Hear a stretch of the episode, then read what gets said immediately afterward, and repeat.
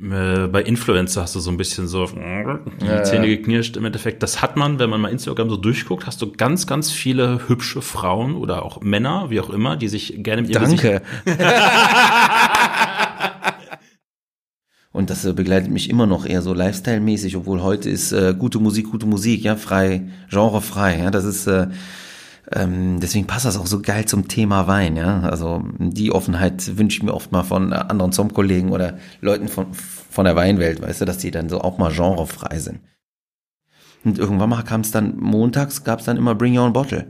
Und die Leute haben das massiv zelebriert. Die, was, die Keller, also in Düsseldorf sind voll, voll High-End-Wein.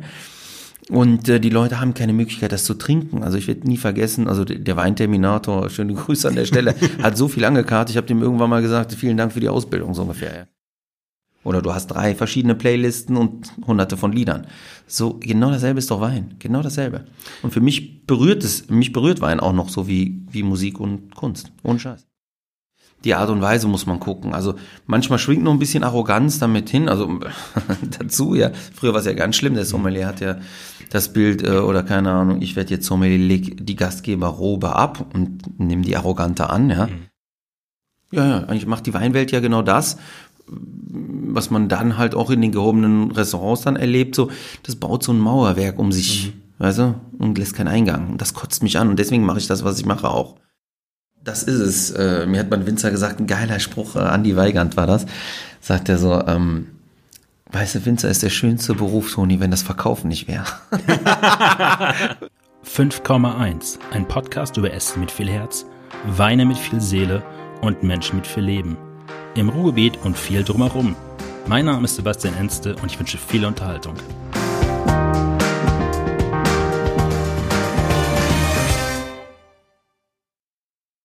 Glaube, mit meinem heutigen Gast habe ich in den letzten Jahren maximal zehn Sätze gewechselt. Das haben- stimmt. Das haben wir, glaube ich, jetzt heute schon wieder fast überboten. Und ähm, als Philipp Kutsch ähm, meinen heutigen Gast nominiert hat, dachte ich so, ja, cool, das ist endlich mal, dass wir uns mal einen Punkt haben, wo wir uns treffen, wirklich mal unterhalten können. Weil ich höre es und sehe das, was er macht, auch sehr, sehr gerne. Erstmal hallo, danke, Toni, dass du Zeit für mich gefunden hast. Ja, danke, dass ich dabei sein darf, ja. Das äh, war auszuschließen, äh, nicht auszuschließen. Ähm, ich habe mir vorher so ein bisschen was auf deiner Webseite angeguckt, weil ich gar nicht so wusste. Ich glaube, meine einzige Erinnerung an dich war damals das Divine. Ja. Und dann habe ich jetzt mal so deinen deinen Lebenslauf, er ist ja sehr schön da aufgelistet, mal durchgelesen. Ja. Du bist Sommelier, du bist Ja. Unternehmer, Ja. ähm, machst du Beratung, du Moderation, du machst für irgendwelche Weingüter Veranstaltungen. Also ich glaube, letztens habe ich gesehen, Ja. für Heizig habt ihr da so einen Salat mitbringen, Grillen, Ja, genau, Champagner das gemacht. Format hieß Bring Your Own Salad. Ich, ich kann dir mal erzählen, wie es dazu kam, aber erzähl du jetzt erstmal Ich, weiter. Also nee, ich nee, machen wir machen wir gleich. Ähm, äh, machst du Schulung, ähm, dann bist du, glaube ich, immer noch leidenschaftlicher Skater. yes, ja, absolut. Und ähm, jetzt seid ihr das ein bisschen verschmitzt, weil du auch sehr bei Instagram tätig bist, gerade bei Spowies du bist. Kann man das so ein bisschen frech sagen, Influencer, obwohl das ja manchmal so ein bisschen komischen Nachgeschmack hat beim Aussprechen? Ja, weißt du, warum das komischen Nachgeschmack hat? Das hat einen Nachgeschmack, weil oft die Influencer mit ihrem Dasein oder seltener, ne, verallgemeinern kann man nicht, Kompetenzen mitbringen, sondern manchmal nur schön sind oder Reichweite mitbringen aus irgendwelchen Gründen. Und deswegen tue ich mich ein bisschen damit schwer. Also ehrlich gesagt, ich sehe mich nach wie vor als Sommelier, nur halt nicht mehr am Tisch, sondern online für mehr Leute. Und, Ja, ähm, aber wahrscheinlich kann man das nicht ausschließen, dass ich dann doch Influencer bin. Ja, dann ist es halt so. Ähm, jetzt machen wir gleich einen Bogen zurück, das mache ich ganz am Anfang, wenn ich nämlich einen Gast habe. Du kommst aus einer griechischen, griechischen Ja. Gastronomiefamilie, ne? Also ihr habt, glaube ich, ein griechisches Restaurant, Hatten, dein ja. Vater, deine, deine der Eltern? Ja, wir hatten das. Wir hatten das. Also das ist so mein Base gewesen, ja. Da habe ich angefangen. Also ich habe äh, äh, während meiner Ausbildung, also ich habe, ich, mein, mein Werdegang ist äh, weniger gastronomisch oder anders gesagt, gastronomisch ist er durch ähm, ja die Familie eigentlich geworden, weil ich habe einen kaufmännischen Hintergrund, ja, also ich habe äh, eine kaufmännische Ausbildung Du gemacht hast BWL, glaube ich, auch studiert. und BWL auch studiert mit Diplom damals. Aber ich wusste schon damals, gehe ich in die Gastronomie. Also hatte ich auch äh, mein mein Diplomarbeitsthema war über Controlling-Systeme in der Gastronomie. Ich sage jetzt mal einfach anyway. Und brav als Kind der, des Südens äh, habe ich immer mitgeholfen oder musste auch mit, immer mithelfen. Also bei, bei mir war das halt so, äh, wir leben alle von diesem Laden, also hilf mit. Ja. Und das passte auch, also war tough manchmal, ja. Aber ähm, ja, da, da bin ich angefangen und ähm, ja, meine erste Basis oder, oder äh, Weinliebe war die griechische, ja. Mhm. So, ich bin da irgendwie reingedrückt worden. Also ich gehe zur Prowein seit 2001. Zieht mich mein Vater immer mit, ja, ist so. Jetzt ziehe ich den mit. ähm, war das dann für dich dann auch klar, ab einem gewissen Punkt, dass ich der Rest deines Berufslebens Gastronomie oder Wein ein Thema spielen wird? Das BWL-Studium, hast du das beendet? Ja, ja, klar, klar. Ich habe ja gerade gesagt, ich habe ein Diplom okay. geschrieben, sogar über ein gastronomisches Thema, also Controlling-System in der Gastronomie. Also das wusste ich schon da. Mhm. Bei mir war es halt so in der Ausbildung, hat mir die Schule mehr Spaß gemacht, als in irgendeinem so Büro zu hocken. Das war ein Höllentrip für mich, wenn ich ehrlich bin. Und äh, Berufsschule bin ich ja so durchgeflogen, war kein, äh, kein, kein Thema und für mich war klar, also ich kann mir das nicht, nicht geben. Also gehe ich jetzt mal studieren, gucken, was da so abgeht. Und in der Zeit hatten meine Eltern eh schon das Restaurant äh, auf und ich habe dann geholfen und äh, irgendwie ja muss ich immer habe mehr Aufgaben übernommen ja. Das war aber auch nicht so dass jemand gesagt hat hey äh, hier Toni das ist das einmal eins kannst du einmal eins dann lese es hier sondern das war so mach mal mach du mal mach mal. Ja, und irgendwie habe ich dann äh, auch während des Studiums schon da die Betriebsleitung übernommen aber wie gesagt das war nirgendwo geschrieben sondern einfach machen halt ne und ähm, ich weiß noch ganz genau, also zu Hause wurde natürlich immer Wein getrunken. Als mein Vater, ähm, nee, wo ich gefragt habe das erste Mal beim Rotwein, was ist denn das? So, ich wollte wissen, mhm. was das ist, weil ich es gut fand. Ja. Das war ein 97er Chateau Neuf für die Pub, ich weiß nicht mehr, welcher Produzent leider, sonst würde ich mir die nochmal gönnen, weißt, das, das wäre cool, ja. ja. Und äh, die Sache war halt, ähm, ja, da war irgendwie der Funken nah. Und ähm, da das Restaurant, das griechische Restaurant, schon zu seiner Zeit keine Fischernetze, keine Säule und das gibt's auch immer noch. Zwar gehört das nicht uns, aber mhm. die Performance ist immer noch super geil. Ähm, es gab nur griechischen Wein. Und jetzt musst du dir mal vorstellen, du kamst an den Tisch und hast gesagt, nur griechischen Wein und alle so, ich habe keinen Bock auf Rezina. Und äh, da hat schon geholfen, dass Griechenland halt viel Cabernet und Merlot und den ganzen Internationalkram hatte ähm, um den Leuten einen Einstieg zu geben. Aber ähm, sag mal, richtig sexy ist natürlich das, was einheimisch autochton ist. Mhm. Ne? Und äh, das war auch immer schon damals, bin ich tief in die Materie gekommen und irgendwann mal hatte ich so ein paar andere äh, Gastronomie-Söhne oder Freunde, ja auch äh, Söhne, die hatten dann auch Wein und dann haben wir immer so ausgetauscht und irgendwann mal war, ja ähnlich wie wahrscheinlich bei dir, bei uns allen, wenn man Wein-Hard-User ist, weißt du, äh, der Funken da und dann tauchst du ein. Und ich wusste, also wie gesagt, im Studium habe ich dann gesagt, nee, ich schreibe dann oder ich forsche in meinem eigenen Kram. So war es eigentlich. Mhm. Ich hatte da die Möglichkeit, das war also Diplom, also Auslandssemester, also ich war ein äh, halbes Jahr in den USA und Diplomarbeit war die einzige Zeit, wo ich nicht gearbeitet habe in meinem Leben. ich habe früher angefangen, immer schon so, ich musste immer mithelfen irgendwie. Ja. Äh, wie gesagt, das hat, mich, hat mir nicht geschadet oder so, aber ähm, das war die Zeit, ich weiß es noch ganz genau. Und dann zur Diplomarbeit, das wäre einfach nicht, wäre nicht gegangen. So. Mhm. Also da war ich eigentlich nur, habe Diplomarbeit geschrieben und skaten. Das war ziemlich geil. Und eintrinken. Und ähm, da wusste ich schon auf jeden Fall, ich mache Gastronomie und hatte immer diesen Gedanken, so ein, ich sag jetzt immer so, früher habe ich auch schon Hip-Hop-Restaurant gesagt, ja. Also eigentlich meinte ich damit so eine Leichtigkeit, aber trotzdem mit sehr guten Sachen. Und dann kam das Divine, also es war schon sehr ernst, also was da äh, gemacht worden ist, aber ich habe doch eine große Portion äh, Lockerheit in diesem Segment mitgebracht, also in dem Level, wo es war. Und ich meine, es gab es auch immer, immerhin neun Jahre, ne? Genau, das war jetzt ja. meine äh, nächste Frage eigentlich. Das Divine war so mein erster Kontaktpunkt mit dir, wo ich dich, glaube ich, zum ersten Mal den Namen von dir gehört habe. Das muss mhm. irgendwie pro Wein 13 oder 14 gewesen sein, irgendwie ja, krass. Dreh halt. Und ihr wart damals schon so der moderne Typus, was heute so die klassische Weinbar mit ein bisschen anspruchsvollen Essen ist. Also das, mhm. was, was später in Berlin erst kam, habt ihr damals eigentlich schon in Düsseldorf äh, durchgezogen an der Nummer, oder? Würde ich auch sagen. Also ich finde auch, das war der Zeit voraus. Und man hat auch immer gemerkt, wenn internationale Gäste mhm. da waren, die haben sofort gecheckt und sagten, wow, das ist ja der Hammer und äh, sehr preiswert für das, was es war halt. Ne?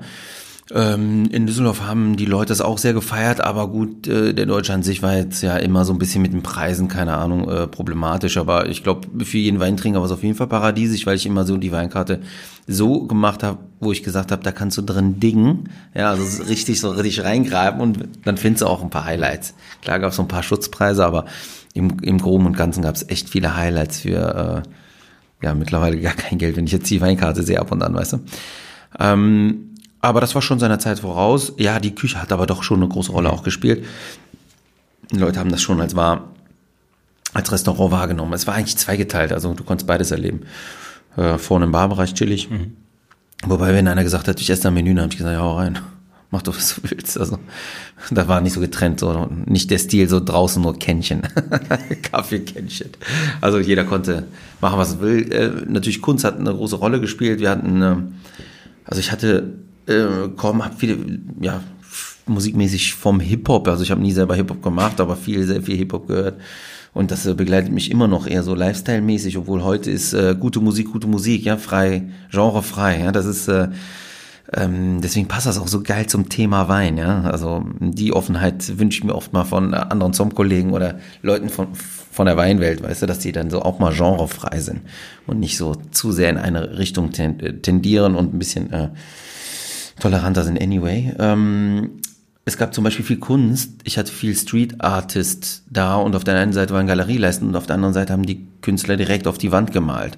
Und der Neue, der kam, der hat dann immer drüber gemalt und das hat so ein, ja, ein eigenes Leben bekommen. So. Fand ich ziemlich geil. Die das Straße hat, ins Restaurant geholt. Das habt ihr sieben oder acht Jahre zusammen gemacht? Neun. Neun. Neun Jahre lang, Und ja. dein damaliger Partner Christoph Suche ist ja. dann ins damals noch äh, 485 Grad, heute genau. 905 gegangen. Mhm. Und dann hast du den Laden, glaube ich, noch weiter betrieben. Genau. Jahr oder zwei. So eineinhalb Jahre Jahre. Dann hast du, warum hast du dann gesagt, so jetzt machen wir zu? Also, ähm, bei mir war es halt so, dass ich gesagt habe, ähm, mein, mein Traumvorstellung wäre gewesen, dass als der Christoph gesagt hat, oder ich hatte eigentlich eine, eine Vorstellung, ich würde es gerne so ein bisschen wieder urbaner haben, mhm. so ein bisschen wie so wie es wie es in 2010, 2011 war, weil es wurde auch so ein bisschen exponentiell von der Küche her, also kleinteiliger. Und irgendwann mal habe ich mich damit nicht äh, oder nicht mehr da wieder gespiegelt und habe dann ähm, gesagt, ich so, pass auf, ich stelle mir das so und so vor und würde es gerne in die Richtung bringen. Ähm, was hältst du davon? Und war da, ich war aber auch relativ kompromisslos, also oder nicht kompromissbereit, mhm. nicht aus Boshaftigkeit oder so, weil ich das so in meinem Kopf hatte. Und dann habe ich einfach gesagt, ich so, pass auf, entweder wir machen so, wie ich mache, oder du machst es weiter, so wie du ähm, es machst, wenn du Bock hast, sei dabei. Und wenn nicht, dann müssen wir halt darüber sprechen. Also, ne, alles cool. Und dann sagt der Christoph, nee, dann mach du es weiter. Ich hatte jetzt nicht für immer den Gedanken, dass ich jetzt hinterm Herd stehe und so, dann ist das jetzt gerade, passt das. Äh, dann haben wir gesagt, was machen wir mit den Anteilen? Schauen wir erstmal, ja. Und äh, eigentlich war der Gedanke mal, dass der, dass die Restaurantleiterin und der neue Küchenchef die Anteile übernehmen mhm. dann. Dann hat sie ja gesagt, äh, der Murat damals nein, der hat jetzt ein eigenes Restaurant hier um die Ecke. Und äh, dann habe ich gesagt, nee, dann auch Exit. Weil ohne Personal in der Spitze, dann hätte ich gar nicht das machen können, weil ich habe schon angefangen, da Weinproben zu moderieren und so. Und äh, wollte das auf jeden Fall auch machen und sah das auch so als äh, Zukunftsding äh, für mich. Ja, ich habe drei Kids, das wäre perfekt gewesen. Mhm. Ähm, in der Konstellation hätten wir auch weitergemacht. Aber ich muss auch sagen, eigentlich wurde ich so gedrängt, im Peak zu verticken. Ja, so ist der, der Laden verkauft worden nach neun Jahren oder acht, achteinhalb Jahren roundabout, weil dann hätten wir die Option ziehen müssen für die weiteren zehn, ein Jahr vorher. Und wenn ich jetzt an den Laden vorbeigehe, gehe ich mega emotionslos daran vorbei. Mhm. Also war das die Zeit, ja. Mhm.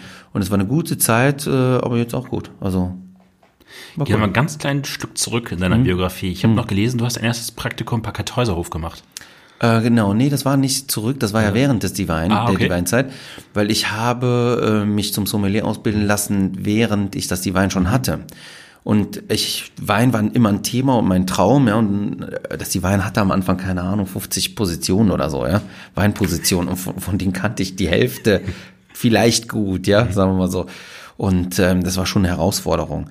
Und äh, dann habe ich gemerkt, so, ah, na, ich will schon den Leuten ein bisschen mehr ähm, mitgeben, ja, Food Pairing damals war ein großes Thema für mich. Dann habe ich gesagt, ich so, ja, ich kann das nicht, also lasse ich mich ausbilden. dann habe ich gesagt, mache ich Sommelier hinterher. Und das habe ich in äh, Koblenz gemacht, das gab es dann nebenberuflich und mit dem Kartäuserhof, also irgendwann mal habe ich die, die äh, Liebe zur Mosel entdeckt. Mhm. Ähm, ich sagte auch gleich, wie das war. Anyway, auf jeden Fall wollte ich da hingehen ähm, weil irgendwie seine Stiefschwiegertochter, eine Freundin von eines Freundes, nein, also seine Stiefschwiegertochter hat um die Ecke gewohnt, kam rein, wollte mir Wein verkaufen. Und dann habe ich gesagt, ich so, ja, Wein, ja, kann ich auch nehmen, aber kann ich nicht ein Praktikum bei euch machen? Ich brauche das für die Sommelier-Ausbildung, aber das ist bei mir ein bisschen tricky, weil ich selbstständig bin. Dann sagte ich, ich kann mal den Kontakt herstellen. Und dann sind wir da hingegurkt ich hatte noch Geburtstag, dann sind wir noch zum äh, Hubi Scheid, kennst du Hubi Scheid? Mhm. Ja, dann äh, haben wir, weil ich wusste, das ist der Moselgott weinmäßig, ja. Äh, ich hatte Geburtstag an dem Tag, dann habe ich das gedealt mit dem Christoph Durell damals und habe gesagt, ich so, ey, wie sieht's aus, äh, kann ich bei euch Praktikum machen, aber ich kann hier nicht einen Monat durchziehen, geht einfach nicht. Ich kann aber jeden Monat für vier Tage kommen, bis Donnerstag, also von Montag bis Donnerstag. Ich dachte, ja, kein Problem. Ähm, dann habe ich das gemacht, dann hat sich das ein bisschen länger gezogen. Aber das war perfekt, weil ehrlich gesagt, ich habe ganz viele Teile des Weinbaus mitgekriegt, die ich später in der Sommelier-Ausbildung also erlebt hatte mhm. und nicht erlesen musste. Und das war mir einfacher. So und äh, Wirtschaft brauchte ich auch nicht schreiben, weil ich das Diplom, das äh, Betriebswirtschaft äh, Diplom hatte. Also ich hatte so einen kleinen Vorteil da durch meine Vorbildung. Und wie kam jetzt genau der Punkt der Liebe zur Mosel? Ah, also das äh, geht ja bei dir auch ein bisschen ja. unter die Haut. Und genau, zeigst du mich gerade, also Toni hat die Wählender Sonnenuhr auf seinem äh, rechten Unterarm tätowiert. Ja, crazy. Wie oft das schon fotografiert wurde und wie viel äh, die Leute so äh, geguckt haben, sogar teilweise waren die das suspekt. Vor allem bei Prüms, wenn ich, das ist auch eine geile Geschichte, anyway. Ähm, ja, die Mosel war eigentlich folgendermaßen. Äh, eben die Wein fingen die Leute an und äh, machten mir lange Nasen. Ich habe noch 82er Motor und was nicht alles für High-End-Weine. Mhm. Und irgendwann mal hatte ich so die Schnauze voll. Dann habe ich gesagt, ja, bring doch mal mit. Und dann sagt einer, kann ich das? Und ich so, ja, ja, dann muss ich aber Korkgeld nehmen, plus ein Glas für mich. Dann sagte er, ja klar, super, perfekt. Und irgendwann mal kam es dann, montags gab es dann immer Bring Your Own Bottle. Und die Leute haben das massiv zelebriert. Die, was, die Keller, also in Düsseldorf sind voll, voll High-End-Wein. Und äh, die Leute haben keine Möglichkeit, das zu trinken. Also ich werde nie vergessen, also der Weinterminator, schöne Grüße an der Stelle, hat so viel angekartet. Ich habe dem irgendwann mal gesagt, vielen Dank für die Ausbildung, so ungefähr. Ja. Weil ich einfach so, da war, wünsch dir was. Was willst du trinken, so ungefähr. Dann ähm, hatte ich einen anderen Gast, der hat Romani Contis gekauft, ja, kistenweise für, keine Ahnung, 350 Mark la Tasche oder so, ja. Das war schon crazy. Also äh, sowas kostet ja vielleicht zehnmal so viel oder achtmal so viel heute und äh, dann wollte er so eine Romani Conti Sause machen, ja, und das ging dann da. Und ich immer brav mit an vorderster Front. Das war meine Ausbildung. Ja klar, der ganze Shit, äh, ich hatte die ganze Zeit die mit den Weinen hantiert, jeden Montag.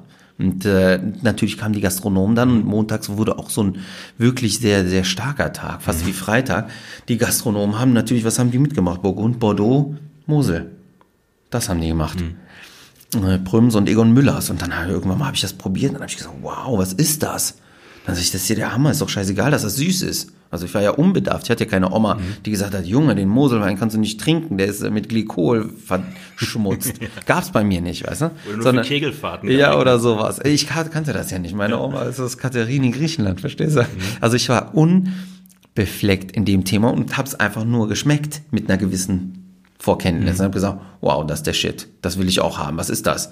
Ja, und dann sagten mir dann äh, natürlich die Gastronomie-Kollegen, die Altgastronomen, ja, äh, uns geht allen so, Toni, wie dir. Ja klar, das ist pure Eleganz, das trinkt man, das hat Tradition und, und, und.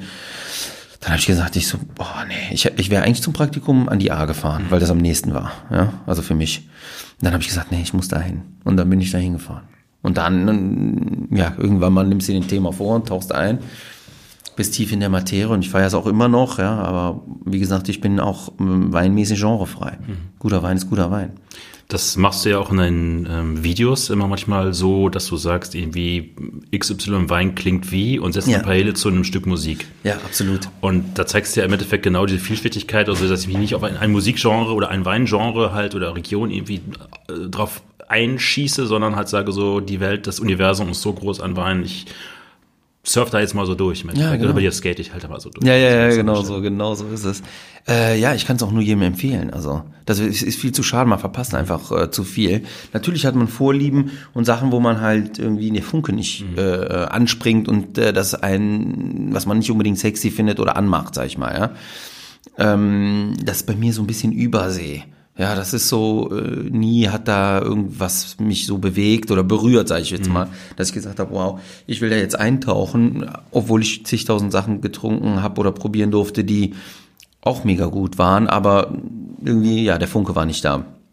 Bei anderen Sachen war das dann so, dass du dann so sagst, boah, was, was gibt's da? Keine Ahnung, ich tauche da jetzt mal ein, ja, und äh, greif da mal an. Und ähm, ja, ich kann nur jedem empfehlen, bleib mal offen für die Sache. Das Thema Musik beschreibt's eigentlich, weil wenn ich dich jetzt fragen würde, was ist dein Lieblingssong, dann sagst du mir heute einen, äh, wahrscheinlich also eher eine Lieblingsplaylist, ja. Und äh, die ändert sich in zwei Wochen wieder und in einem Monat oder vielleicht bleibt die noch ein Jahr. Oder du hast drei verschiedene Playlisten und hunderte von Liedern. So, genau dasselbe ist doch Wein. Genau dasselbe. Und für mich berührt es, mich berührt Wein auch noch so wie, wie Musik und Kunst. Ohne Scheiß. Du, da stelle ich eine, eine Frage dazu. Du hast jetzt auch viele Generationen von Sommeliers kennengelernt, mhm. einfach weil man sich irgendwo getroffen hat, die letzten Jahre vielleicht auf dem Sommelier Summit in, ähm, ja. was jetzt in, in der Pfalz war, ja. Deisheim war. Merkst du eine Veränderung vom Typus Sommelier? Dass es mittlerweile ja, zu einer anderen, offeneren, auch entspannteren Richtung geht und nicht mehr so frack, wie Weine vinieren, dekantieren und so das ganze Förmliche, sondern dass es eher so ein bisschen in die Breite auch wieder geht, ins Lockerheit geht, den Leuten was beizubringen? Ja, absolut. Also bei, bei, beizubringen, da wird wahrscheinlich noch mehr kommen. No, nicht notgedrungen kann man auch nicht sagen, aber das macht der Sommelier ja sowieso. Ja? Die Art und Weise muss man gucken. Also manchmal schwingt noch ein bisschen Arroganz damit hin. Also dazu, ja. Früher war es ja ganz schlimm. Der Sommelier hat ja das Bild äh, oder keine Ahnung, ich werde jetzt Sommelier, leg die Gastgeberrobe ab und nimm die Arrogante an. Ja, mhm. große Fragezeichen für mich, aber ähm, warum man das so macht, fand ich immer voll affig. Jetzt ist es halt so, dass genau so ist. Die Leute sind offener, chilliger, ähm, echter, würde ich sogar sagen, ja. Und ähm, ich habe mir die Echtheit relativ früh bewahrt, weil ich gesagt habe, ich bin in diesem Game von morgens bis abend. Wenn ich hier eine Rolle spielen muss, äh, dann das, das halte ich nicht aus einfach. Ja. Deswegen habe ich mir diese Echtheit äh, bewahrt, soweit es geht. Ich sag mal so, also Parkett ist immer auch eine Bühne, ja, im mhm. Restaurant irgendwo, ja. Und äh, wie echt äh, ist man da? Aber ich könnte, so wenn ich so zurückblicke, würde ich sagen, doch auf jeden Fall. Und ähm, dass jemand, äh, dass die Leute offener werden, ein bisschen mehr teilen wollen schon, aber es gibt immer noch welche, auch wenn die cool aussehen, chillig sind und viel Know-how haben, dass denen das zu anstrengend ist. Vor allem Basic-Sachen mhm. zu erzählen. Ich werde davon nicht müde. Ich erzähle den Leuten, also du weißt, es gibt ja äh, Frag alles äh, jeden Donnerstag auf Instagram, ja, kannst ja. du in den Stories mich alles fragen. Und das hat auch ehrlich gesagt überhand genommen. Das ist ein bisschen zu viel. ich sehe ich sehe es immer selbst in meiner Timeline, also oben in den Insta-Stories halt, wie du halt wirklich im Taxi sitzt, äh. die Gegend läuft, es regnet, sonst irgendwas. Äh, wie viel, also du hast, ähm, ich wollte eigentlich später fragen, aber im Endeffekt passt das jetzt gerade sehr, sehr super. Ja. Du hast diesen Hashtag nachher etabliert, Ask Tony. Ja, ja, genau. Und dazu ein Aufkleber. Und ich glaube, dieser Aufkleber hängt von Oberammergau bis Flensburg an irgendeiner Laterne immer. Also ich habe ihn sein. an der Stelle, wo ich morgens im Buchen immer rausgelassen mit meiner Frau, weil ich dann ins Büro gehe, hängt an der Laterne ein Ask Tony Aufkleber. Und ich habe ihn gestern noch irgendwo in der Insta-Story gesehen. Ich glaube, in Zelting war das, hat, ja, hatte ich jemand auch noch mal erwähnt. So. Ja, die sind in Deutschland weit viel in den Weinregionen. Und ähm, dieser Hashtag, erklär mal kurz, warum du ins Leben gerufen hast. Also warum du den quasi etabliert hast? Ja, weil die Sache heißt ja, äh, ich heiße ja Tony Askitis. Mhm. Also Tony Ask, also Ask Tony. Und äh, da muss der, das ist eigentlich der Proof of Concept, ja. Frag Tony und ich mache es wahr in, in der Geschichte. Ähm, ja, das Word Game war cool und ähm, ich stand immer offen den Leuten gegenüber für Fragen und fühle mich auch wohl, denen das beizubringen, weil ich einfach es ernst mit denen meine. Ja, ich möchte gerne, also das ist das Oberziel, den Leuten äh, alle Leute zu Qualitätswein bringen, zu den Sachen, die wir beide feiern. Mhm. Einfach, weißt du? Das hat nicht immer mit viel Geld zu tun. Ne? Also, also es gibt auch Basic-Sachen. Also ich, ich fände schon wichtig, dass wir sagen, wir kommen mal weg von diesen Industrieweinen und gehen zurück zu nachhaltigeren mhm. Produkten. Das finde ich cool. Und auch einen entspannteren Umgang, sagen wir mal, was jetzt die Naturweinszene betrifft. Da ist ja auch viel mhm. Grabenkämpfe zwischen alt und herkonventionell und ja, genau. und irgendwie auch, es geht ja wenig mehr ums Trinken und den Spaß daran. Es geht ja meistens nur noch um irgendwie seine Stellung zu manifestieren an der Stelle. So ist es ja. Oft Positionierung bei vielen Leuten, mhm. aber was soll das? Jetzt aber zurück zu dem Hashtag. Astoni ja. bedeutet, Fragen können dir in einer Insta-Story oder bei Instagram generell über mhm. diesen Hashtag eine Frage stellen. Du sammelst diesen Hashtag auf und beantwortest dann. Genau. Jemand fragt dich, nenn mir mal fünf gute Weingüter aus der Pfalz. Und ja. dann sitzt du da und überlegst, wen empfehle ich halt gerade. Genau. Und dann habe ich äh, noch, äh, jetzt war ich am Wochenende wieder in der Pfalz, da kam ein Mädel, die hatte offensichtlich äh, ein, ein bisschen ein Sitzen gehabt und sagte, also Toni, ich muss dich jetzt mal was fragen. Also warum empfiehlst du immer dasselbe? Dann habe ich, äh, ähm, dann, bevor ich antworten könnte, sagt die so, ja, weil du von den Kohle kriegst, ne? Ich so, ich so, das wäre ja schön. Ich so, nein. Ich so, weil bei mir sich das halt nicht alles immer ändert. Ich habe meine Vorlieben nun mal, ja. So ein bisschen wie die Playlist und manche hält dann länger und manche nicht. Dann sagt die, nee, weil du bezahlt wirst und deswegen habe ich auch entfolgt. Ich so, ja, das kriegen wir heute nicht mehr geklärt, lass mal. Aber da gibt es halt ähm, eine junge Winzergruppe, wo der Jason Gröbe zum Beispiel auch dabei Ja, ist, bester Mann. 77 in Friends. Ja. Da machst du jetzt, glaube ich, die zweite Veranstaltung mit Dritte, oder dritte vierte. Schon. Vierte schon. Ja, ja, ja. Das heißt, das ist äh, zu kurz zu erklären, das sind ein paar Winzer, die haben sich während des Studiums kennengelernt. Es ist ein Freundeskreis von Winzern, das kann man sagen. Jungwinzer, irgendwie müssen wir das Wort eliminieren, Ja, ja, weil es schlimm ist. Es ist ein Freundeskreis von Winzern und äh, was ich massiv bei denen feiere, ist, alle haben denselben Fokus. Mehr oder weniger. Also wirklich, das ist so hoch wie unter die Decke. Also wirklich, die haben denselben Fokus. Und der eine ist näher äh, an der Spitze dran, der andere nicht so sehr, aber alle verfolgen dieses Ziel und supporten sich gegenseitig. Das feiere ich sehr, weil das braucht es auch. Äh, alleine hätte jeder von, von äh, den Jungs, früher war auch ein Mädel dabei, hätten ähm, schon erhebliche Schwierigkeiten. So haben die dann auch so eine Marke äh, geschaffen, die immer stärker wird. Also da, da kann man natürlich noch richtig reingrätschen und noch mehr draus machen. Aber das ist dann so fernab von irgendwelchen traditionelleren, sagen wir mal, äh, Vereinen. Und die haben sich kennengelernt, weil die, die and Friends ist, die haben in der 77 gewohnt in Geisenheim und haben immer gefeiert, Partys gefeiert. Und dann kam der Jason auf mich zu und sagte, ey, wir müssen irgendwas in Düsseldorf machen, hast du Bock, das irgendwie mitzusupporten? Ich so, ja, Bro, aber äh, wir machen auf jeden Fall nicht hier Tischdecke, äh, Silberbesteck-Performance. Der so, nee, auf keinen Fall. Und dann kam mir die Idee, dass, also ich habe einen Freund, der kauft äh, irgendwie äh, businessmäßig halt Häuser und sagt, mach in den Wohnungen, was du Bock hast. Ja, und dann besetzen wir eine Wohnung. Also in Berlin ist das jetzt kein Geheimnis. Also das passiert da in jeder, in jeder Straße wahrscheinlich zwei, drei, zehn Mal oder so. Aber in Düsseldorf ist, äh, ist das nicht da. Aber man, man sieht schon so, dass die Leute auch Bock haben auf so, ich sag jetzt mal, urbanes Format. Und was ist das? Es startet, ein Tisch ist in der Mitte, äh, alle Winzer drumherum, die Leute kommen, verkosten sich da durch und irgendwann mutiert das zu einer Hip-Hop-Party. That's it. Eintritt ist sehr moderat, glaube ich. Gar kein Eintritt. Irgendwie, ich glaube, für, fürs Trinken waren es 15 Euro oder was? Ach so, ja genau, für die Verkostung. für die Verkostung die, die kostet 15 15 Euro, Euro, ja, ja, klar. Also, Das ist ja, äh, so, das ist halt einem. Abend vielleicht drei Bier. Ja, ja, das genau. Eigentlich ist es auch äh, eher eine Spende, die umgelegt wird, wenn du so willst. Und dann Glas Wein, 5 Euro, Wasser kostet nichts, kein Eintritt. Also Das heißt, die helfen sich auch nicht nur, was so das Marketing oder Promotion oder Zusammenhalt, sondern auch in tagtäglichen Fragen im Weinanbau, wenn sie Probleme haben, Fragen mit Sicherheit, haben. ja. okay. ja, ohne da jetzt konkret äh, das zu wissen, würde Ja, ich sagen, gut. ja, das machen die. Dann nach dem Divine hast du direkt bei Concept Riesling, glaube ich, angefangen. Als, Mhm. war, gab es eine Pause noch dazwischen? Das weiß ich gerade nämlich nicht ganz genau. äh, Ich glaube, ich war so ein halbes Jährchen auf jeden Fall chillig unterwegs. Mhm. Genau, so war es auch. Und ähm, bei Concept Riesling war es halt so, dass äh, die Jungs mich angerufen haben und sagten so, ey, du bist raus. Also ich habe etliche Anrufe bekommen zu der Zeit, ja, witzig. Ähm, ist ja auch einem nie so bewusst, ja, was man so eigentlich bewirkt. Aber ist, also ohne Bewertung jetzt, also, ach, scheiß drauf, egal. Auf jeden Fall, ähm, dann sagten die, ja, hast du Bock, das äh, mitzusupporten? Dann habe ich gesagt, ja, in welcher Art und Weise? Und dann war es eigentlich von am Anfang so eher so beratend und zum Schluss eher so Ambassador-mäßig. Und äh, war eine super Zeit, also ich glaube für alle Beteiligten.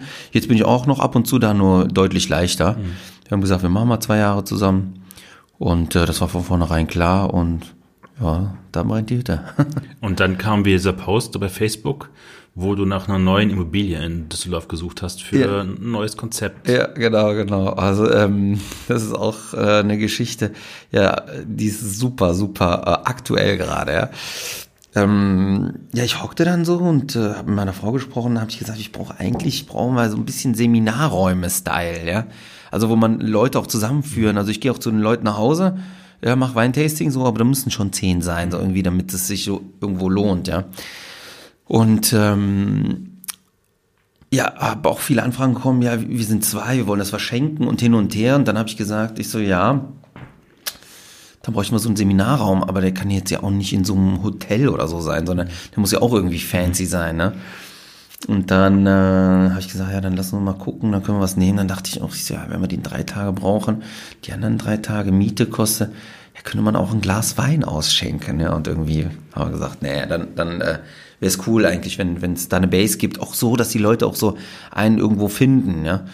Ähm, ja, ich habe auf jeden Fall Bock darauf. Ja. Das heißt, du hast mir, glaube ich, mal erzählt, es soll kein Essen geben. Doch, Essen Essen wird es geben, geben. aber ganz leicht. Also kein, kein Also Barfood. Ja, ja, genau, Sinne. genau. Keine Küche. Wie schwer ist das in Düsseldorf momentan, sowas zu finden, was bezahlbar ist bei den Mietpreisen momentan? Also äh, witzigerweise der Post, ja, mhm.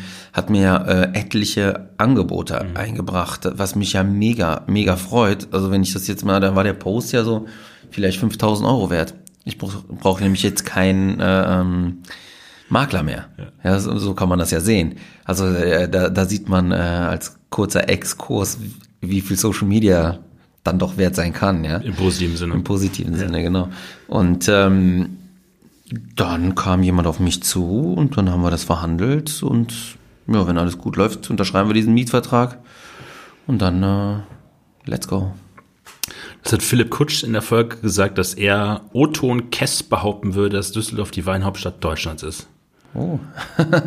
ich Unterstützt du das? Würdest du das auch so sehen? Oder? Ich würde mir das irgendwie nicht anmaßen. Aber ich kann dir sagen, als Beispiel, vielleicht unterstreicht das das, wenn ich in Hamburg bin und sage, ich möchte einen besonderen reifen Wein trinken, dann wird es nicht so einfach sein, den zu finden, außerhalb der gehobenen Gastronomie, die jetzt nicht unbedingt einlädt und sagt so, hey, äh, komm vorbei, äh, nimm dir ein Fläschchen Wein und mhm. chill dein Leben hier. Und in Düsseldorf gibt es das mehrfach. Also mehrfach findest du hammermäßige Weinauswahl, äh, auch in kleineren äh, Restaurants, die ganz chillige Sachen machen, wo du dich, wo sich jeder auch, sagen wir mal, ich, meine Segmentierung ist ja Wein Rookie bis Wein Interessierter, das ist ein ganz langer Strahl. Mhm. Und der kleine Strahl, der zum Schluss ist, ist Hard User und wir beide sind Hard User. Mhm. Und wo ich sage, alle finden sich zurecht, mhm. auch der Hard User. Mhm. Also das kann man schon sagen. Ja. Also in das Hamburg hatte ich da Probleme, weil dann wollte ich irgendwie einen reifen äh, Moselriesling trinken und dann ja, da musst du ins Herding gehen oder so. Ja, gab es nirgendwo. Ja.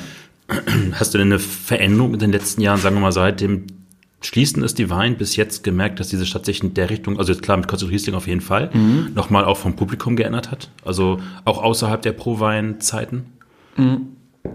Also das hatte ich aber schon zu die Weinzeiten erlebt, dass die Leute schon diese Wine Places, ja, wo man wirklich Wein trinken kann, mal abgesehen, was da für eine Küche ist, die schon bewusst ansteuern, mhm. weil die einfach Bock darauf haben, ja.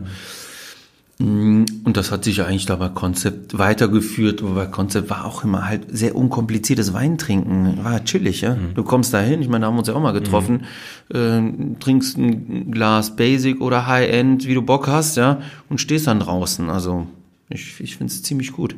Ich, ich glaube, das an sich bringt ja schon mal viele Leute mhm. ran, weil es gab ja auch andere äh, gute Plätze, wo man äh, Wein trinkt, aber in der Kombination war es halt mega. Und ist es mega. Also ich feiere das immer noch sehr. Du hast halt immer, also das habe ich in einem Podcast schon öfters erzählt, du hast halt immer diese Barriere des Raums, des ausstaffierten Restaurants halt oder des Förmlichkeit, wo viele Leute keinen Bock haben. Also ja. das schreckt einfach viele junge Leute auch einfach ab. Also ja. generell einfach Leute, das Alter ist relativ egal an der Stelle. Mhm. Ja, genau. Ja, ja, eigentlich macht die Weinwelt ja genau das, was man dann halt auch in den gehobenen Restaurants dann erlebt, so, das baut so ein Mauerwerk um sich, mhm. weißt du, und lässt keinen Eingang. Und das kotzt mich an und deswegen mache ich das, was ich mache auch ja, dass ich den Leuten Zugang dazu gebe. Ist doch geil, trink doch hier. Alles, Petnat. Das hat Philipp Kutsch gesagt, dass er den Spruch von dir, der hängt auch draußen an einem Schild, Wein ist unkompliziert, dass er den, also er hat gesagt, er würde sich wünschen, er wäre von ihm. Ja. ja, das war so, ja, freut mich, dass der Philipp das ja äh, gleich so sieht. Er, er lebt ja auch so, jeder in seiner Art und Weise, ja, also, äh, und viele, mit denen ich spreche, die sagen dann auch immer so, ey, ähm, ja, die Leute sollen einfach probieren und so weiter und so fort. Ich war ja, wie gesagt, gerade an der Pfalz und äh, da habe ich so Interviews live gemacht mit mhm. den äh, Winzern. Und äh, ich meine, du kennst ja auch viele.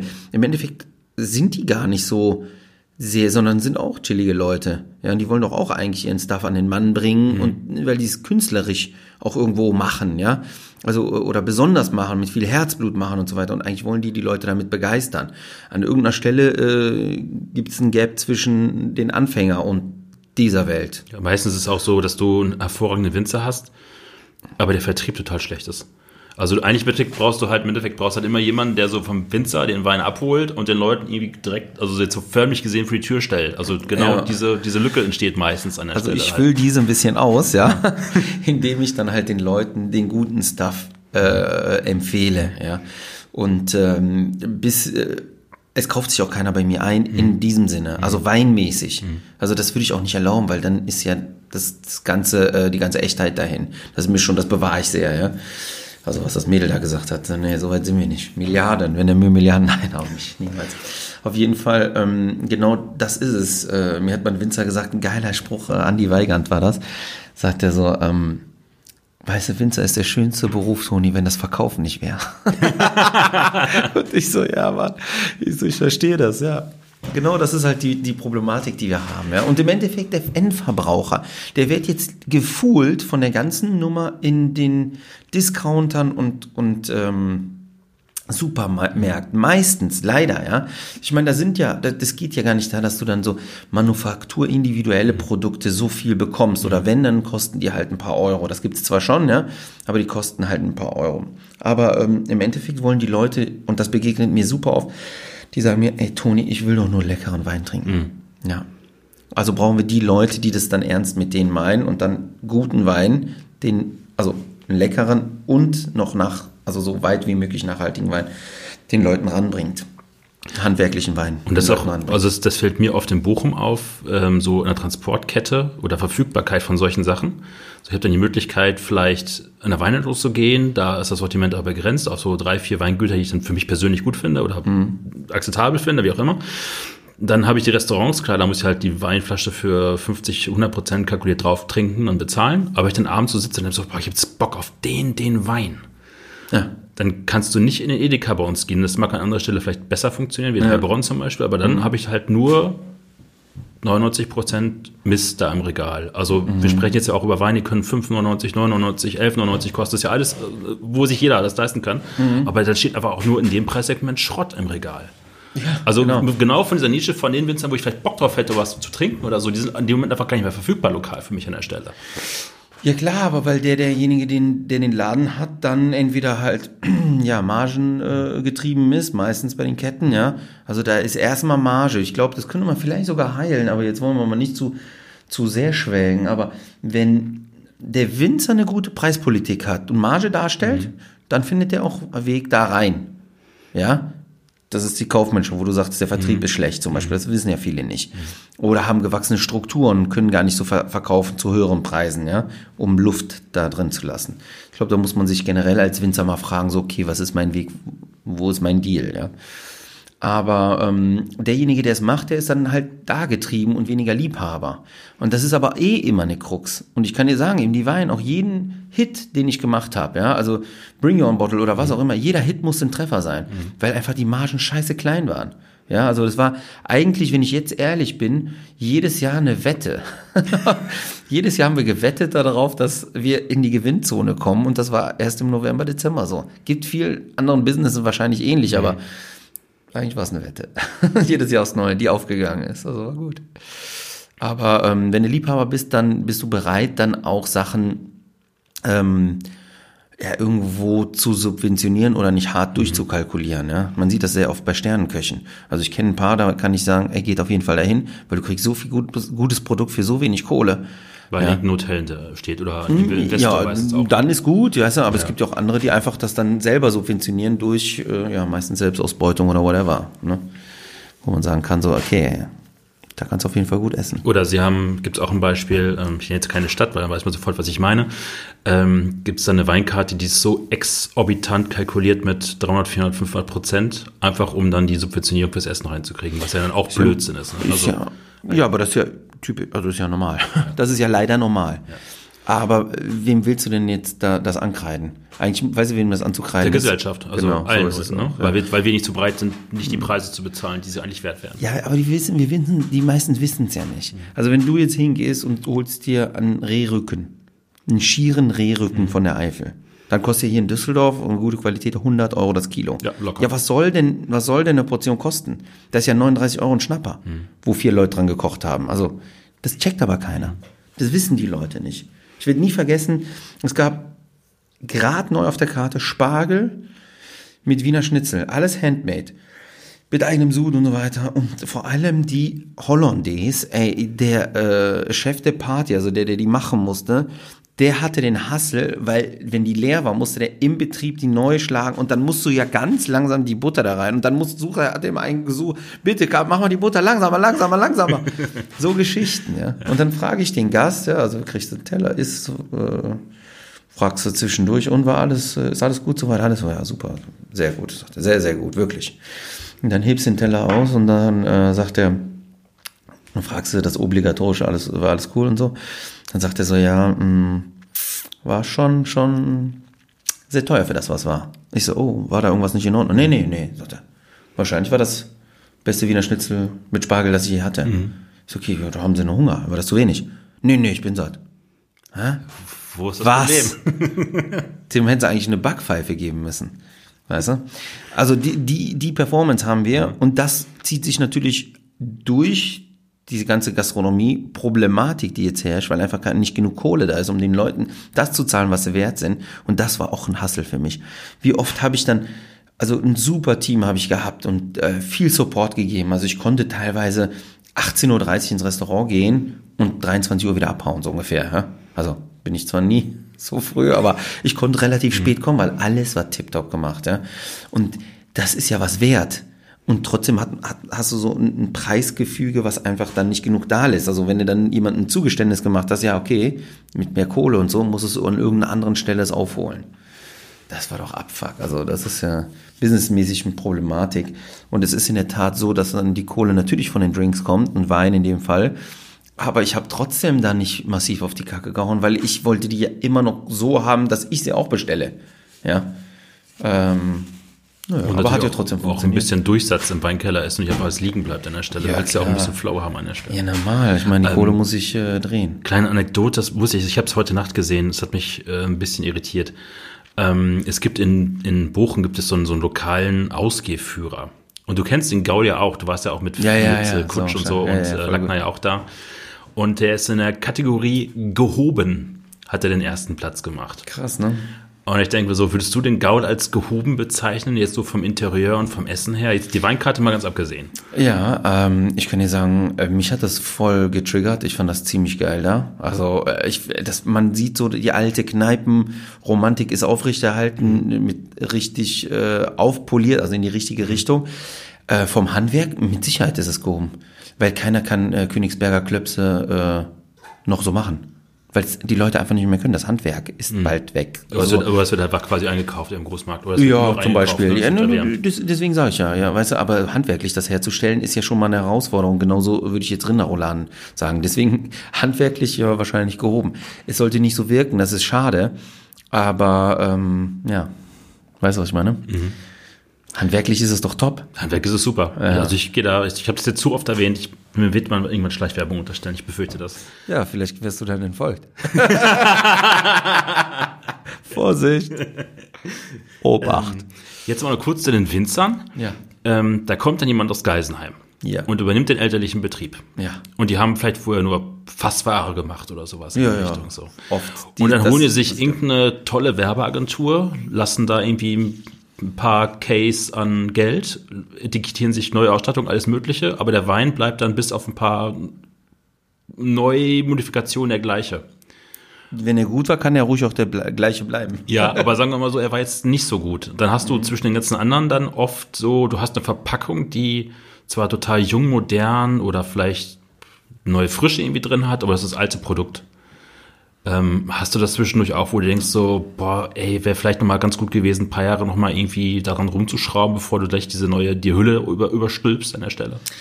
Also, ich habe so ein bisschen verschiedene Ansatzweisen. Weißt du, wie ich jetzt Weine taxiere mittlerweile? Mir ist scheißegal, Machart, Rebsorte und ähm, ich sage jetzt fast auch Herkunft, ja. Mm, Nicht, dass ich nicht meine Vorlieben habe an der Stelle, aber ich will nur noch Weine haben, die Trinkanimation haben. Das steht an oberster Stelle. Und dann reizt sich das andere an und dann spielt es auch eine große Rolle. Ich finde eh, du kannst ja Weine machen, Terroir geprägt, Rebsorten geprägt oder Machart geprägt. Aber trotzdem muss, egal wie es gemacht ist, so meinte ich das, für mich Trinkanimation haben. Und indi oder individual sein. Ja, also dich irgendwo packen. Wenn es natürlich so ein Einheitsbrei ist, der dann in eine schicke Verpackung kommt, das ist sehr gesetzen. Das bringt gar nichts. Klar kannst du es machen. Ich meine, äh, man kannte das früher, ohne jetzt äh, äh, irgendwie dagegen haten zu wollen, sondern eine tolle Ausstattung. In Italien habe ich das ein paar Mal gesehen. Richtig hammermäßige Ausstattung. Schwere Flasche, äh, relativ cooles äh, Etikett, guter Korken und so weiter. Und drin war Plörre. Ja, irgendwie ist die Zeit over. Nee, dann lieber rudimentärer, echter es machen oder gleichermaßen dann wachsen, ja. Eigentlich sollte doch der Winzer sagen, ich will was Individuales mhm. machen. Ja? Die Trinkanimation ist dann noch der Joker, weil dann werden die Flaschen leer, verkauft er mehr. Und wenn ich jetzt Gastronom wieder werde, verdiene ich auch mehr. Und du weil die Flaschen leer werden. Schöne Geschichte auch dahinter. Ne? Ja, also genau. jetzt nimm als Beispiel, jetzt immer, weil wir es gerade schon hatten, äh, Jason Gröbe, ja. der das ja, wir haben uns, ähm, das war eine Porto-Woche-Veranstaltung von ähm, ah, L'Horizon ja. mit Joachim Christ. Mhm. Und dann saß er neben mir und ich kannte ihn über Instagram, dachte ich so, habe ich damals noch Jason genannt. So, bist du Jason? Ja, äh, ja, so. Und dahinter saß noch Andi Weigand. Ja, ja. Wir haben total den ganzen Nachmittag so viel Spaß gehabt. Ja. Und ich gucke mir auch seine Vlogs total gerne an, weil ja, er wirklich wie so ein kleines, weiß ich, ein fetter Trecker oder mit seinem Vater irgendwie so eine Story halt. Aber das ist so, wo, ich, wo er auch selber dauernd rumexperimentiert. Also er sagt ja auch irgendwie, es geht ja bei ihm viel mehr von der Restzucker geht's ja immer in ultra knochene Weine halt mhm. drin, weil er auch einen Trinkfluss mit drin haben will. Aber es ist so, die Verpackung ist halt nicht irgendwie neu aufpoliert worden, es ist vielleicht modifiziert. Nö, der hat ja schon ein neues Label. Echt ein neues Label? Ja, ja. Das habe ich gar nicht gesehen bisher. Ja, ja, muss ich mal angucken. Ja. Also ziemlich, ziemlich auch cool. So. Also passt auch. Mein Gott, man kann ja auch nicht den Leuten sagen, wenn die jetzt eine neue Ausstattung oder so mhm. machen wollen und so, ist cool. Aber er hat ja komplett, der macht ja nur noch Naturweine. Ich weiß nicht, ob du das Ja, ja, das habe ich mitbekommen, ja. Und äh, damit kam dann auch die neue neuen Etiketten und irgendwie ist es ja auch sinnig dann, mhm. weißt du, um das dann abzugrenzen. Also das ist wirklich mhm. zwei verschiedene Sachen. Mm. Ja, also das ist uniques Weinmachen, auf jeden Fall. Also äh, es, es macht doch Spaß. Es eckt auch an, ist ja auch völlig in Ordnung, weißt du. Also es muss nicht jedermanns Sache sein, aber das, was da passiert, ist sehr gut. Also ich habe viel Spaß daran. Siehst du da mehr in Deutschland mittlerweile als ja, in Jahren davor? Voll. Also ich sehe schon auf jeden Fall, dass viele in die Natur Ecke gehen, ein bisschen aus zwei Gründen oder manchmal ist es sogar ähm, aus, hat ein junger Winzer den, denselben Hintergrund. Einmal, dass du, dass du sagst so, okay, wie soll ich mich denn abgrenzen? Und wenn ich jetzt, mir Beispiel Jason zum Beispiel in Westhofen, ich glaube, ich kann das hier erzählen, weil, weil der das allen erzählt, der sagt dann so, ja gut, habe ich Aule, Erde, Moorstein als Toplagen zum Beispiel, ja, da muss ich mich ja trotzdem gegen die Wittmanns und Kellers dieser Welt dann stellen und das wird nicht gehen. Mhm. Ich schaffe das noch nicht in der Menge. Also ne, man kann ja natürlich, wenn wir jetzt sagen, selektieren wäre ja die Lösung, um das auf das Level zu hieven, ja, was es nicht ist. Da sind ja noch mehr Parameter, das weißt du auch und das weiß ich auch. Aber das fehlt dann, also das können die sich noch nicht leisten, einfach dahin zu kommen. Dann sagt er so, nee, ich war dann im Jura und war dann in Österreich und dann fand ich das immer super geil und frisch und äh, trinkig alles und habe ich gesagt, ich mache das auch so. Und löst sich dann von dieser Welt des in dem Falle Moorsteins. Mhm. Und äh, da sehen natürlich viele Leute ihre Möglichkeit drin. Und wenn du jetzt draußen bist, ja, außerhalb Deutschlands, da ist ja Naturwein. Also ich würde es mir auch wünschen, dass es so ist wie in Österreich. Da ist, ist das normal. Vor allem immer Top-Qualität meistens. Ja, voll. Und also Bockmacher. Frankreich ist es manchmal ein bisschen anders. Genau, da ist es dann eher so, dass es dann ein bisschen dreckiger mhm. ist, ja, und dann musst du schon ein bisschen verkostungserfahren sein, um da eintauchen zu können. Aber Österreich macht das schon gut, finde ich, aber die haben es eh immer gut gemacht, also mit ihrem Marketing so voll vorbildlich. Auf jeden Fall, ähm, dass man dann ähm, ja irgendwie den Zugang dazu schafft. Wobei, wenn ich mich erinnere, viele Leute haben so, sagen wir mal, vom Typ, wie ich bin, gesagt, oh ja, der macht ja hier, der will ja nur Orange und Natur und so, aber ich komme ja von der Tradition, so, mhm. so ist es ja nicht. Und am Anfang war ich auch sehr, davon hat mich das entfernt, ja, weil so viel Fehlerhaftes da war und dann so, ja, das muss so. Nee, Alter, muss nicht so. Das ist ja genau, was du am Anfang angesprochen hast mit dieser Offenheit im Wein. Also ja. es kann dann die Wählener Sonnenuhr von Prüm sein mit äh, Schwefel drauf und relativ konventionell gemacht. Es yes. kann dann aber auch der, der Orange aus, aus Rheinhessen sein oder so, der dann irgendwie Klar. dagegen geht. Voll. An der Stelle. Wenn die beide Trinkanimation hat, dann sind es ja, beides mein Style.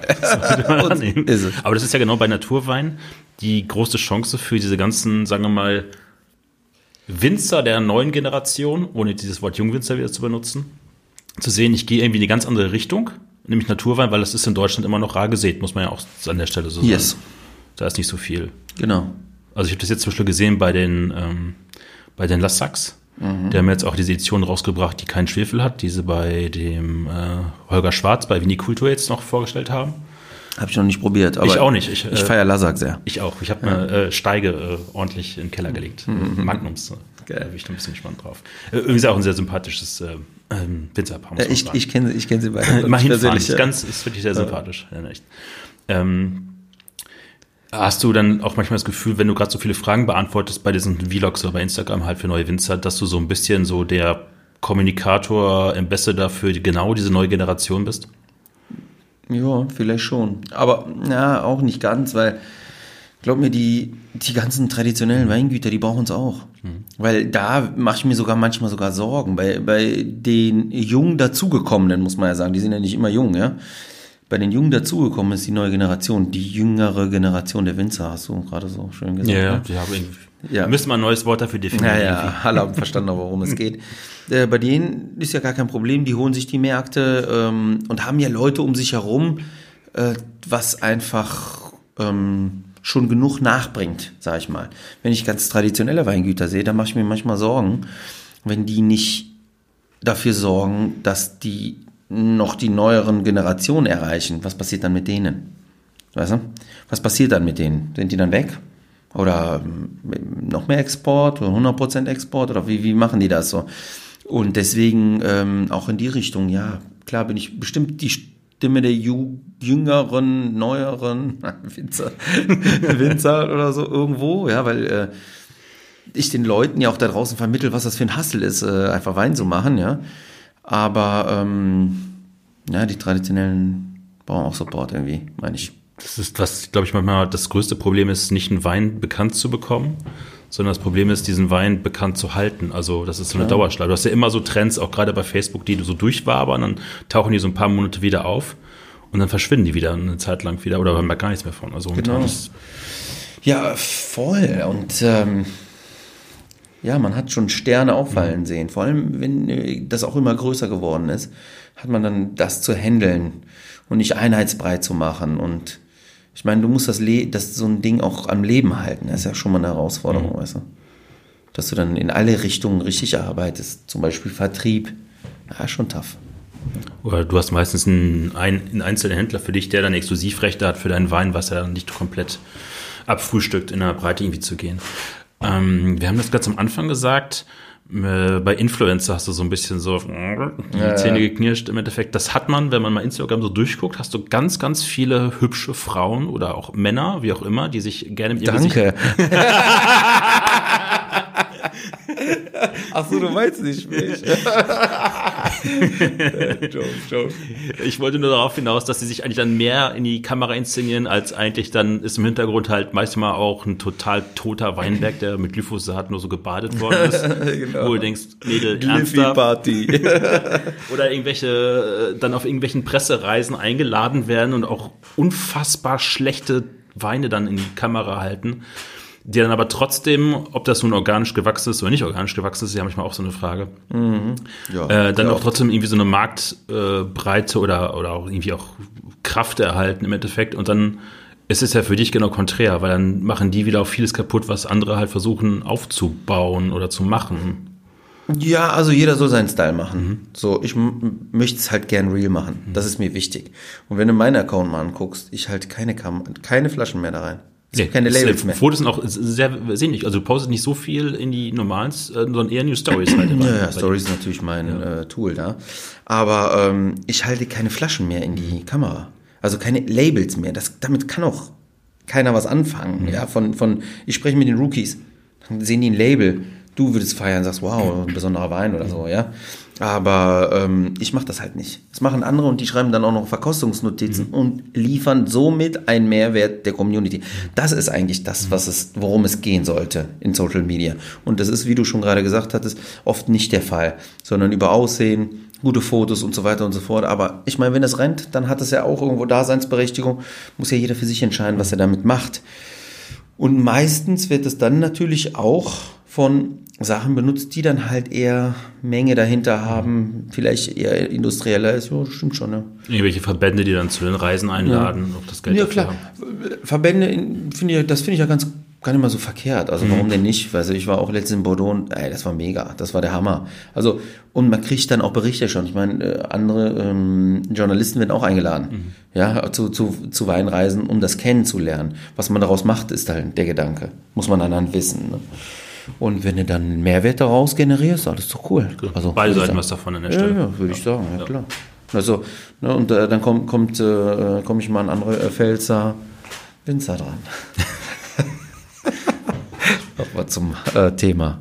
Ähm, das habe ich in der letzten Folge mit Peter Jakob darüber diskutiert. Früher hast du nur einen Weinhändler gehabt oder zwei bei dir aus der Stadt oder vielleicht per Katalog geordert. Dann hast du vielleicht noch einen Weinbar gehabt, einen Weinhandel oder ein Restaurant, was du gerne getrunken bist. Und jetzt hast du halt dieses Riesenangebot von Facebook bis Instagram, wo dir irgendwelche Leute irgendwelche Weine zeigen. Mhm. Das heißt, diese, diese Möglichkeiten, Weine kennenzulernen, haben sich ja vertausendfacht oder vermillionenfacht an der Stelle. Ähm, jetzt so ein guter Ratschlag, falls jemand mal zu, zuhört, der vielleicht von Wein sich gerade interessiert, wo soll er anfangen, sich da zu orientieren? Klar, die Frage kriege ich natürlich auch super oft. Ähm, diese breite Masse an Wein, die war ja schon immer da. Mhm. Das ist ja das Crazieste an der Nummer. Und äh, auch für mich, der voll in der Szene ist, ich war gebucht bei einer Messe, die nur, wo nur Winzer hinkommen, wo die dann äh, Traktoren und Vollernter und so verticken und alles Mögliche, was, was an, äh, was du brauchst halt für, für das Weinmachen. Und dann guckst du dich um und denkst dir, ey, diese alle Menschen sind Winzer. Und dann irgendwann mal äh, begegnet dir eine Zahl, wie viel Flaschen gefüllt werden in Deutschland. Und das jedes Jahr. Milliarden? Und das Milliarden? Ich glaube, viel. Müssten, müssen Milliarden fast sein schon. Ganz viel. Unvorstellbar. Wer trinkt das? Frage ich mich. Und wir leben in dieser Blase. Also viele von mhm. uns, ja. Also ja. sagen wir mal die Hard-User. Und der draußen weiß einfach nicht. Der greift dann einfach zu und äh, holt sich irgendwas. Und ähm, ich setze immer da an, um nochmal auf die Frage zurückzukommen, dass du holst ja auch kein Massentierhaltungsfleisch mehr. Macht man eigentlich nicht. Oder muss jeder für sich entscheiden, aber eigentlich macht man das nicht mehr. Bei Wein ist es so ähnlich, ja. Also ich nehme immer gern das Beispiel, weißt du, wenn jemand einen Vertrag mit einem Discounter macht, der fängt bei 100.000 Flaschen an. Und wenn die Natur diesemjenigen, der den Vertrag unterschreibt, sogar den Saft geben würde, du brauchst ja erstmal den Saft, ja, dann ähm, würde der trotzdem präventiv auspacken, weil wenn ihr den Saft nicht hat und 10.000 Flaschen weniger liefert, dann sind so fiese Konventionalstrafen, die will keiner haben. Mhm. Das muss jeder wissen, ja. Und dann nimmst du, hast du alles ausgepackt, was dir dieser Chemiekoffer dir gibt. Und dann probierst du die Trauben, die schmecken dann nichts. Dann presst du die Trauben, der Saft schmeckt dann nichts. Ja, dann brauchst du wieder irgendein anderes Mittel, um Geschmack dann ranzubekommen. Mhm. Aroma. Aromahefen, keine Ahnung. Einfach banal erzählt. Und wenn du den Leuten dann sagst, dann sagen die, äh, uh, nee, eigentlich will ich das nicht trinken. Und vielleicht kennst du das auch. Mir ist auch schon passiert, dass mir jemand das eingeschenkt hat und ich probiere das und sage, ja, kann man trinken. Und mir gesagt, ja, jetzt habe ich dich. Ich habe dich. Der, der ist vom Discounter. Dann sage ich, ja. Und das ist die Story dahinter. Deswegen habe ich ihm über Verblendung mal gesprochen, ja, die Geschichte. Und ähm, jeder macht sein Business, wie es macht. Das ist auch nur meine Meinung dazu. Ich würde den Leuten sagen, so verzichtet auf diese Produkte orientiert euch, also ergibt lieber die, den Euro, zwei Euro, sagen wir mal fünf Euro muss man schon mindestens investieren und dann gehst du zum Fachhändler, ja, und obwohl es ein auslaufendes Modell ist, leider. Leider, ja. Und äh, sagst so, äh, richtig, mit Eiern, ja, gehst du hin und sagst, ich habe fünf Euro, ich habe sieben Euro, ich habe acht, ich habe zehn, ich habe 15. Hast du was dafür? Und dann sagt er dir ja oder nein. Wenn er sagt ja, dann wird er wahrscheinlich sagen, ja, habe ich, willst du mal probieren. Und dann kaufst du schon nicht die Katze im Sack. Also ist das der erste Weg. Wenn natürlich der Weinhändler ein Lutscher ist und also arrogant daherkommt, dann ist es eh, sorry, nicht der richtige Weinhändler für, die, für den Rookie da draußen, sondern es muss jemand sein, der auch begeistern will. So, und dann hast, hat er dich. Und dann äh, gibst du wahrscheinlich, äh, wie manche andere, fast alles Geld, was dir zur Verfügung ist, in Wein aus. Kennst du das irgendwo her? Äh, eigentlich im Endeffekt ist bei Wein so, du fängst bei, bei ich habe ich hab bei 10 Euro angefangen, der Flasche, als Höchstmaß. Ja, ja. Und heute, ich habe jetzt für Weihnachten, keine Ahnung, irgendwas für 80 Euro gekauft. Unter anderem, so, ja. Also ja, da summiert ja, sich ja, nochmal was drauf. Nächstes ja, Mal, wenn ich den Betrag, Betrag angucken würde, ich zu Weihnachten auch für Weine ausgebe, das kann ich meiner Mutter nicht erzählen. Also das Siehst du? Und das meine ich ja dann, entweder packt es oder nicht, aber äh, der für, für einen Fünfer ist ja immer noch alles legitim, ja. Und ähm, das würde ich empfehlen und auch ein geiles Format ist, wenn sich jemand nicht auskennt, an einer Rebsorte entlang probieren. Jetzt sagen wir mal Riesling und dann einfach mal durchprobieren und dann kriegt man einen Gedanken darüber. Und irgendwann mal fängt man an, so war es bei mir auch, ich probiere dann viel und dann fragt man was war denn das überhaupt? Ah, Mosel Riesling. Merke ich mir, finde ich gut. Und so Step by Step, ja, ähm, probiert man das aus, weil man kann einfach nicht verlieren. Nur Erfahrung. Manchmal schmeckt etwas nicht. Deswegen checke ich auch die Leute nicht, die sagen, Rotwein, nein, na, na, auf keinen Fall. Kann ich, nein, auf keinen Fall. Also wir wussten das Risiko. drei Minuten Geschmack im Mund zu haben, der Und ich kann es ausspucken, wenn es ja, mir nicht gefällt. ja Also, eben oder oder dann hast du drei Minuten einen Geschmack, der dir vielleicht nicht gefällt und dafür machst du schon die Schotten zu. Sowas fuckt dann irgendwie ab. Also die Leute sollen mal offener sein. Ähm, oder die Leute sollen sich treffen, äh, ihr da draußen trefft euch und macht ein Thema. Vielleicht ein Rebsortenthema. Und wichtig ist, dass alle verschlossen getrunken werden, dass man nicht die Etiketten sieht. Weil das immer irgendwie, also äh, bei Hard-Usern ist es so, dann sieht man, oh, der besondere Winzer, der muss gut sein, ja. Und bei ähm, Rookies ist es dann so, äh, oh, das Etikett gefällt mir, ich glaube, der Wein gefällt mir auch. Also verdeckt und einfach mal rumprobieren und dann weiß ich nicht, sag mal eins, zwei, drei Punkte kann man ja geben, so, ja. Ob man die gut findet oder nicht gut findet oder äh, geht gar nicht, geht sehr gut. Das ist noch bessere Taxierung. Und dann findet man danach, lüftet man das Geheimnis und guckt, wo das herkommt. Ist doch geil, macht doch Spaß. Ich hatte das mal, ähm, weil du gerade kamst, mit einem Weinhändler gehen. Ähm, zwei Geschichten. Ich bin damals zu einem Weinhändler im Ruhrgebiet reingestolpert und ich habe damals von Winning das Etikett mal gesehen. Ich weiß, weil ich früher Grafiker war, dachte ich, boah, das sieht ja total super aus. Gefällt mir richtig. Bin dann reingegangen, hat uns zum O-Ton gesagt, ähm, ich hätte gerne jetzt irgendwie einen Riesling, aber nicht so mit der Säure.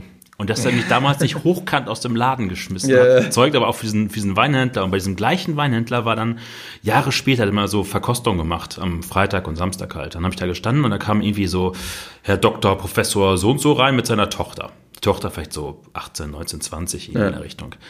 Und sie wollte aber auch einen Wein haben für einen Freitagabend. Er hat dann wahrscheinlich irgendwie, glaub, Prüm gekauft oder irgendwas in der Richtung. Und für sie war das halt gar nicht so, ja, ich muss jetzt meinen Vater begleiten und wollte aber einen Bio-Wein haben. Ja. Und dann hat, er, hat sie ihn gefragt, haben Sie hier auch einen Bio-Wein? Dann ist er zu seinem Regal gegangen und hat dann quasi, glaube ich, 90 Prozent der Flaschen von deutschen Winzern runtergeholt, weil das alles Bio war. Also von Battenfeld, Spanien, wo man das gar nicht so bewusst hat im Kopf, dass es alles Bio ist. Es war halt alles Bio. Und in dem Moment war die halt komplett fertig, weil das eine Riesenauswahl wieder ein Bio-Wein war. Also die das nur aus dem Supermarkt wahrscheinlich kannte an der Stelle. Ähm, wir haben in Deutschland dafür, was wir haben gerade drüber gesprochen, so eine super Menge an Weinen produziert und so viele Weingüter und so viele Regionen haben. Glaubst du, dass es in Deutschland eine Chance gibt, wieder zu so einem, sagen wir mal wie in Frankreich, wo die Pulle Wein auf dem Tisch dazugehört zu werden? Also gerade mit der Generation jetzt so, die so 20, 30, Mitte 30 werden? Ja, wenn wir es nicht so elitär betrachten und weiter so leben, dann auf jeden Fall. Also, äh, dass zum Leberwurstbrot dann Wein getrunken wird abends. Normal. Also wir leben das sowieso so zu Hause. Ähm, ich denke schon, ja. Ich denke schon, dass es dann äh, wieder zurückkommen kann, äh, dass es eher ein Lebensmittel wird. Ne? Und wir können es preislicher darstellen. Das ist ja die Freakshow dabei. Also wenn wenn es jemandem um 5 Euro Wein geht, dann geht er in die Weinregion und klopft an jeder Tür. Da, da findest du etliche für 5 Euro, die mit Sicherheit nachhaltiger gemacht sind als die vom, vom Discount. Ja. Also wenn es hier um 5 Euro geht. Also das spielt natürlich eine Rolle, dass wir natürlich ein niedriges Preisniveau äh, haben. Sorry. so jetzt. äh, Ein niedriges Preisniveau äh, äh, haben nach wie vor. Und das wird auch sehr lange so bleiben, weil in Deutschland halt ganz viel ausländischer Wein getrunken wird. Also ähm, ja, mag an den Skandalen, äh, die, die es gab, aber die gab es ja auch in Österreich auch. Also man kann eigentlich nur sagen, ey Leute, trinkt lieber deutschen Wein. Also da hat man viel, viel mehr und die, das ist noch sehr günstig und Naja. äh, mit dem würde ich sagen, ja, das geht. Ich hoffe es. Bevor ich es vergesse, ich weiß nicht, ob du jemals einen Podcast von mir gehört hast. Ich habe eine Tradition. Nur reingehört. Welchen, den Tibor? Äh, Ich habe nur Also, reingelinst. rein. Ja. Ah, okay. Ähm, jeder Gast muss mir nachher so einen anderen Gast nennen. Also du bist ja von Philipp Das Kutsch nominiert worden. Ähm, ich pflanze dir das kurz rein. Wir haben noch ein paar Minuten noch zu, reden. Ich habe nämlich noch ein paar Fragen. Ja, ja, chillig. Ähm, wir haben es gar nicht, gar nicht groß diskutiert. Wir kamen irgendwie von einem Wein ins nächsten Wein. Mhm. ähm, so eine der größten Weine für dich damals, wo du sagtest, so was zur Hölle, also so, wo es so komplett Feuerwerk in der kleinen Hinrinne gab. Äh, Wirklich nur einen? Können auch mehrere sein. Sag mal so, du kannst auch eine Reihe, sag mal vier Weine nennen, wo du sagst, Ja, so, das geil. War so, das war so für mich ein Türöffner für alles an der Stelle. Also Türöffner habe ich ja eben gesagt, dass es dann der rote Chateauneuf war. Das war Türöffner und den weiß war es ein Sancerre. Ich weiß auch da den Produzenten leider nicht mehr. Aber was mich berührt hat und wo ich baff war und fast sprachlos war, war ähm, Gracher Himmelreich, eine 76er Gracher Himmelreich lange Goldkapsel von Prüm. Sowas Elegantes und in seiner subtilen Art und Weise mit so viel Druck. Wow, da habe ich vorher noch nicht geschmeckt. Da muss man sich auch antrinken an so ein Thema, ja. Also, oder äh, trainiert haben vorher mit der Zunge so zu fühlen oder mit dem Gaumen. Ah, da war ich so baff, dann habe ich gesagt, ey, und ich fand das immer schon gut, aber das hat mich richtig geflasht. Ich war K.O. Dann äh, war ein anderer Wein, 61er Ombrion aus der Magnum. Das auch so burgundisch elegant und Trinkanimation, das war ganz, also und Gott sei Dank hatten wir richtig voll, jeder ein volles Glas davon und nicht so eine Pfütze zu Probeschluck, probieren, ja, ja. weißt du, sondern das war so richtig lo- 015, äh, 0125 wahrscheinlich war das. Also mehr als 01 auf jeden Fall. Und äh, boah, das hat einfach gierig gemacht. Das war eine perfekte äh, Balance. Sonst, ja, sehr reife Weine. 1893er Kartäuserhof. Das war auch so witzig. Auf, hast du es auf dem Hof getrunken? Als Nein. da, später mal irgendwann. Ja, ja, ja, später, später, ehrlich gesagt war das vor zwei Jahren. Wo, ähm, nee, vor einem Jahr, letztes Jahr war das. Da war auch so ein, ah, jemand, der hatte sowas im Keller und hat eingeladen und hat gefragt, ob ich die Probe zusammenstellen kann. Und der holte, hörte nicht auf, Sachen rauszuholen, die, weiß ich nicht, aus den 40er, 50er Jahren waren, ne? Viel Prüm dabei. Ich war nur noch baff. Also ich war so äh, Gänsehaut und äh, ich, was für eine Ehre, dass ich es machen darf. Da habe ich irgendwann mal gesagt, ich so, du musst schon mal sagen, was wir denn davon trinken sollen, weil wir schaffen hier nicht alles. Ja. Und da war auch die Flasche dabei, der sagt, ist bestimmt Risiko. Und ich muss ehrlich zugeben, ich habe am Anfang auch so gedacht, nicht so wahrscheinlich ist das over, aber cool, schauen wir mal. Alle anderen habe ich einen Tag vorher aufgemacht, nur die nicht. Und dann habe ich die an dem Tag aufgemacht. Das war ein Highlight. Das war ein Highlight. Das war so wie Earl Grey, hatte so eine, so eine Bitterkeit, aber angenehme Bitterkeit. Das war großartig. Das war echt groß. Groß. Ja. Jetzt mal das Gegenbeispiel.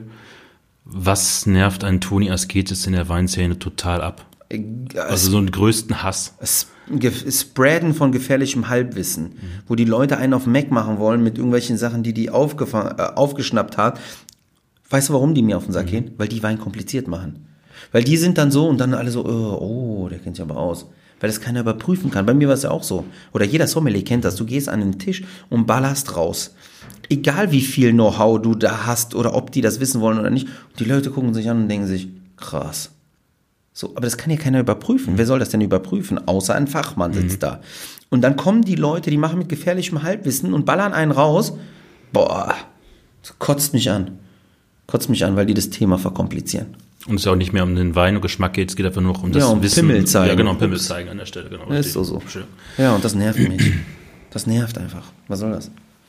Das heißt jetzt mit deinem neuen Konzept, wo du halt hinten dann auch Schulungen oder Beratungen mitmachst und vorne halt ein Gastro-Konzept fährst, äh, um mal die Frage nochmal von vorne halt mal mit einzugehen, was das Kalkulatorische bei so einem Gastronomiebetrieb angeht, hast du dann auch so eine Mischkalkulation drin im Endeffekt, oder? Ja, ich hatte eh schon damals auch so mir so ein Tool gebastelt über so S-Verweis, ja, bei, bei äh, ähm, na hier, Excel.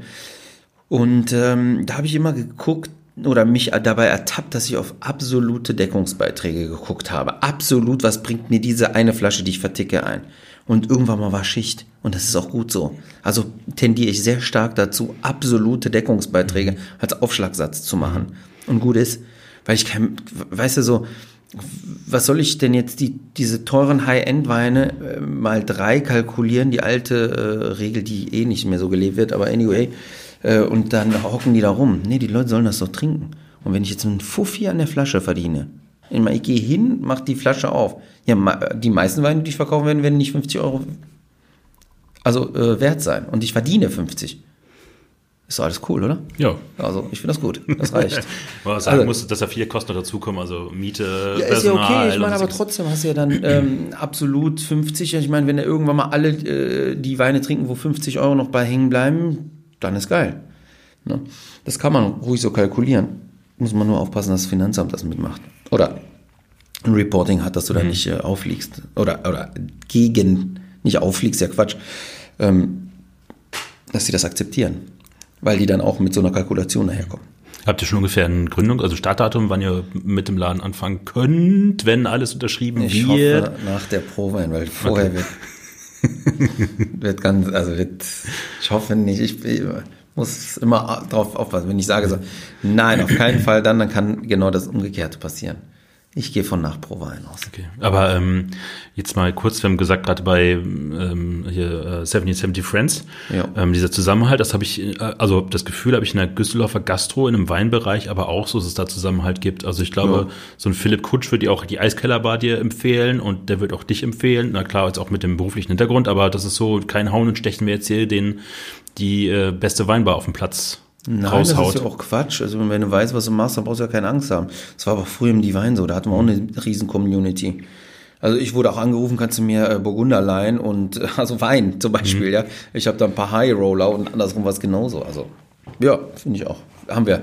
Da ist nicht so ein äh, massiver Kampf, so ein, so ein Miteinander. Und Da gab es dann früher noch gegenüber in einem Café dann die verfluchten Öxleratten mit Dennis Eichner und Thomas Mhm. und seiner Schwester. Das, das war, glaube ich, auch von Jan noch ein Ladenlokal oder habt das oder Kontakt? Das lief irgendwie mit dem mit, glaube ich, ne? Ja, klar, das ist also die erste Pop-Up-Wein, eigentlich alle haben wir in Zusammenarbeit gemacht. Also ich habe die Bühne dann mit aufgemacht für die Öxelratten, ja, das meint nicht arrogant, aber das Nee, ist Fakt so, ne? Und ähm, habe die teilweise äh, supportet halt, da war noch jemand dabei, der auch noch mitgeholfen hat, dann auch die Weine zu holen im ersten Take ähm, von den umliegenden Händlern, das musste alles auf Kommission sein und so weiter. Ja, und die Jungs haben das dann gemacht da. War ganz cool. Wie siehst du die Entwicklung für weiter für Düsseldorf, was so weintechnisch angeht, wenn wir jetzt mal lokal hier bleiben an der Stelle? Meinst du, ob die Leute mehr trinken oder? Ja, generell so die gastronomische Szene in der Richtung hin, weil es jetzt gerade ja viel an Boden da, auch so als Konterpart zu Berlin zum Beispiel, Mhm. wo es ja auch sehr stark geht. Also ich, Ja, ich glaube, das geht steil. Also massiv steil, so dass die Leute dann so sich da wiederfinden. Also ich sage auch, die ganzen Weinbars, die wir haben, ja, das ist ja, wir hatten ja auch hunderte von Kneipen. Jetzt ist die neue Kneipe nur mal eine Weinbar. Und das Röggelbrötchen mit Matt ist jetzt Käseplatte geworden. Ja. Eigentlich ist es doch das. Und deswegen sehe ich auch gar kein Problem, dass noch mehr kommen sollen. Go for it, Leute. Da wird schon passen. Weißt du? Und jetzt ein Abschlusssatz, bevor wir zu dem, zu dem Kandidaten kommen für die Nominierung. Ja. Das ist, glaube ich, das, was deine Zielgruppe, also was ich so einschätze, ist, dass dir viele Leute folgen, die sich mit Wein so ein bisschen angefixt haben und orientieren wollen, die so einen Orientierungspunkt brauchen. Was würdest du so ein, also wir haben es gerade schon mal kurz angerissen, was würdest du so jemand sagen, der da jetzt eingestiegen ist, sich auch vielleicht mit ein paar Leuten schon mal getroffen hat, aber der will so ein bisschen weitergehen? Was würdest du sagen, was war für dich so der, so das Fundament für eine Weinliebhaber, ist auch ein ganz dummes Wort, das müssen wir auch tilten, ähm, so als Fundament sozusagen, um da weiter aufzubauen und irgendwann mal zu einem Punkt zu kommen, zu sagen, ich habe ein wenig Ahnung davon, weil alles an Ahnung wird man wahrscheinlich in seinem ganzen Leben nicht zusammenkriegen. Wie der sich Ahnung ranholt, oder was? Ja, oder wo er weiter- Saufend. Es geht nicht anders. Das, was Bock macht, da gräbt man sich ein. Ja? Also ich habe dann irgendwann mal auch so die Weinkarte für mich, ja. Ich bin, ich bin ja auch ein Weinfreund, wie du auch. Also, ne, das ist ja Hobby auch, also natürlich, ne. Und ähm, dann war es einfach so, dass äh, wenn du Themen findest, dann sich da rein zu lesen, aber noch viel wichtiger zu schmecken, weil erlesen ist wenn du es nicht probiert hast, ist es nichts. Ja.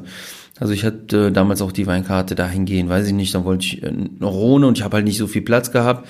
Da habe ich gesagt, nee, nur noch Nordrhone, Syrah finde ich gut. Das andere war mir zu warm, zu viel Alkohol und nicht mein Style. Also bin ich da nochmal in die Essenz gegangen, also in eine der Richtungen, weißt du? Oder das war zumindest der Plan. Also dann habe ich es verkauft, aber ähm, also kann ich sagen, das, was Spaß macht, sich da reinzuleben, aber äh, ja, wie sagen, die Türen offen zu halten und ruhig immer viel zu schmecken. Keine Ahnung. Ich glaube, ich habe die nicht gut beantwortet, die Frage. Ich glaube, es haben ein paar was mitgenommen. Vielleicht haben sie auch, vielleicht haben sie auch den ganzen Podcast sehr viel mitgenommen, was sie als ihre Notierung braucht. Also ja seid offen dafür und das, was Spaß macht, dann gönnt euch das. Also wie geil, eigentlich kannst du, du kannst ja gar nicht bei Wein verlieren, ist das nicht gut? Ja. Du kannst ja nicht verlieren. Nee. Was äh, kleiner Tipp vielleicht doch von mir ist ähm, in Weinregionen reisen. Macht auch immer mega viel. Bock. Stopp mal, ja, dann äh, äh, das, das ist natürlich, äh, das predige ich ja fast schon, ja, dass ich den Leuten sage, geht in, fahrt in die Weinregionen, also vor allem auch hier in Deutschland, wir haben so viele und jetzt kommt der Knaller, überall ist schön. Also da ist egal, ob du Berge oder Sonne äh, magst, du stehst nicht im Weinberg und sagst so, oh Gott, ich halte das hier nicht aus, ich muss weg. Sondern du wirst, äh, sagen wir mal 99,99 Prozent werden sagen, boah, hier ist aber schön. Weißt du, also fahrt, fahrt dahin und geht zu den Winzern, die, die euch interessieren, probiert euch da durch und meistens werdet ihr voll viel Lore von denen bekommen und noch Wein für günstig. Also lohnt sich, auf jeden Fall, genau, das ist der Spirit. Ich glaube, ich, wir standen mal irgendwann, als ich zum ersten Mal bei der Wählen- oder Sonnenuhr war. Das, da ist gegenüber auf der anderen Seite so ein Spielplatz, der andere auf der anderen Muselbrücke. Genau, du siehst, wenn du auf der Wählener Sonnenuhr bist, kannst du sogar rüberrufen, wenn kein Boot gerade fährt. dann hört, da wird, glaube ich, niemand vorstellen und sagen, mein Gott, wie hässlich. Ja. Das ist halt schon sehr eine total erhabene Lage einfach von ihrer Steile. Genau. Einfach, ja. Und ich bin da mal hochgeklettert, eins, zwei Mal vielleicht, ja, also mehrfach. Hab da auch Fotos gemacht und Sticker, äh, jemand hat da Sticker geklebt, so war's. Ich selber nie ein Sticker geklebt, natürlich. Und der gegenüber war meine Frau mit den Kids. Und dann habe ich den auch so drüber gewogen. Hallo. Hat auch funktioniert. Ja, da ist wunderschön. Wunderschön. Da gibt es so viele schöne Plätze. Da gehe ich zum Beispiel für die Zielfindung jedes Jahr. Immer über der Wählener Sonne ist so eine mhm. Bank. Und dann kannst du da chillen. Und da kommt äh, mein Bro äh, vorbei, der wohnt da, der Kio, ja. Und der bringt auch noch Essen und ein Fläschchen Wein mit. Und dann guckst du so raus und sagst, ja, hier ist alles richtig, ja. Ich äh, finde ich bei der Mose auch jedes Mal ein sehr entspannendes äh, landschaftliches Erlebnis. Es ist immer so ein bisschen zenartig da zu sitzen, mhm. weil es auch so ruhig immer komplett ist. Ja, ja, ist geil. Da ist ne? vielleicht mal ein Traktor zwischendurch oder so, aber in der Weinregion ist es ein bisschen lauter. Was ziemlich fett wäre natürlich, wenn dann diese ganzen traditionellen ähm, äh, Orte, wie zum Beispiel Bernkastel, wenn da so ein bisschen Credibility reinkommt, weißt du, so ein bisschen neuer Hype und nicht diese Kaffeefahrten-Style, ja ähm, das wäre natürlich ein Traum, wo du sagen könntest, ja, ey, lass mal da hingucken. Also ein, ein Teil, was ich äh, sehr, sehr groß bei mir auf der Liste oben habe, ist Weinreisen für die Follower zu machen. Genau in diese Region. Tony Tours. Ja. schön. Aber das habe ich auch ähm, in Bernkastel zum Beispiel gemerkt, hast du dann vorne diesen großen Busparkplatz und innen drin ist ja alles sehr eingelatscht. Ne? Das ist ja so, Voll. so mit Moselstuben und, und schlimmen Sachen. Also jetzt mal Gegenbeispiel Pfalz mit Wachenheim, Isakaya, äh, Rohstoffweinhandlung. Das ist ja so mitten ins Nichts sowas reingebombt an der Stelle. Ne? Ja. Also das bringt den ganz anderen Wife auch daher, dass Voll. viele Winzer doch mal ganz viel trinken gehen. Ja, genau, für die äh, da einen Platz geschaffen haben. Und ja. wer will nicht Winzer, Gastronomen, Sommeliers und so weiter als Gäste haben. Die hauen ziemlich raus. die Euros. ist auch eine schöne Weiterbildungsstätte, kann man so sagen. Ja, genau. Absolut. So. Äh, 73 Minuten, Toni. Crazy, ne, wie die Zeit vergeht. Ich kenne das, wenn ich die Live-Tastings mache. Genau so, dann, äh, ich, du kennst die Live-Tastings, ja. oder? Wo der Winzer ja. dann im Splitscreen ist, äh, einmal im Monat. Und dann sage ich, ja, dann nach 20 Minuten ungefähr hole ich dich dazu. Und dann sagt er, ey, wie 40 Minuten labern, ah, viel zu viel. Ich so, warte mal ab. Ich habe ich hab, ich hab manchmal so Angst. Ich habe ja immer so Notizen halt, also rechts so meine Blätter halt, wo ich mal so Stichpunkte aufschreibe halt. Ja. Und wenn ich dann mal so denke, gucke ich mal so rechts, oh nein, das sind gerade mal 30 Minuten und wir haben schon irgendwie drei Viertel, was machst du jetzt? Ja, aber irgendwie kommt man immer so von Höchstchen auf Stöckchen und man hat irgendwas zu erzählen an der Meistens, Stelle. aber das ist doch das Schöne dabei, oder? Das macht mega Spaß. Ja. Also vor allem auch, also so ähm, äh, also jetzt so mal so einen Rückblick dieser Sendung zu nehmen, ich hatte bei dir halt so aufgrund deines Auftretens, wir kannten es ja vorher kaum, ja. das ist jetzt eher so funkiger und schneller und so, aber das ging auch ganz schön teilweise in die Tiefe, habe ich das Gefühl gehabt an der Stelle. Ja, das, das finde ich aber super, also ich glaube, das wird auch viele andere hören. Ähm, letzte Frage. Ja. Der Nominierte. Ist ja für mich auch jedes Mal so, hm, gucken, wo es jetzt hingeht. Also wenn er da Lust dazu hat. Deutschlandweit, ja? Oder ja, muss, er, also muss ich, hatte, ich, hatte, ich, hatte, bei Peter hatte ich jetzt äh, Hans-Peter Ziereisen als ah, Aufgabe super, bekommen. Schön, schön. Dann äh, den Jason hast du noch nicht gehabt, oder? Nee. Weil der so oft gefallen ist, nominiere ich Jason Gröbe und das wird auf jeden Fall ein Highlight. Das, das wird, glaube ich, sehr lustig. Und ja. äh, jetzt muss ich doch Werbung in eigener äh, Geschichte machen. Das, ich habe ihn auch interviewt bei mir ja. auf dem Kanal. Also wir das ist zwei Teile geworden. also wer Bock hat, guckt das an. Ich glaube, ich werde mich einfach bei ihm im Nachbardorf einquartieren, dann komme ich einfach vorbei. Also Jason, das, wenn er das hier hören sollte, dann äh, können wir vorbei. Genau so. Ja, und wer äh, Fragen äh, über Wein hat, äh, vor allem die Rookies, dann Ask Tony. Alles über Wein. Ja, Jeden Donnerstag. Sei ihm ins Herz gelegt. Auch der Instagram-Account Instagram. mit den ganzen Stories. Man kann viele Sachen aufschnappen. Und das wirkt niemals oberflächlich an der Stelle. Vielen Dank. Vielen Dank, es hat super viel Spaß gemacht. Ja, das sage ich jetzt jedes Mal, aber äh, es macht einfach sehr, sehr viel ja, Spaß. Ja, ist doch gut, dann machst du richtig. Ja, gerne. Hau rein.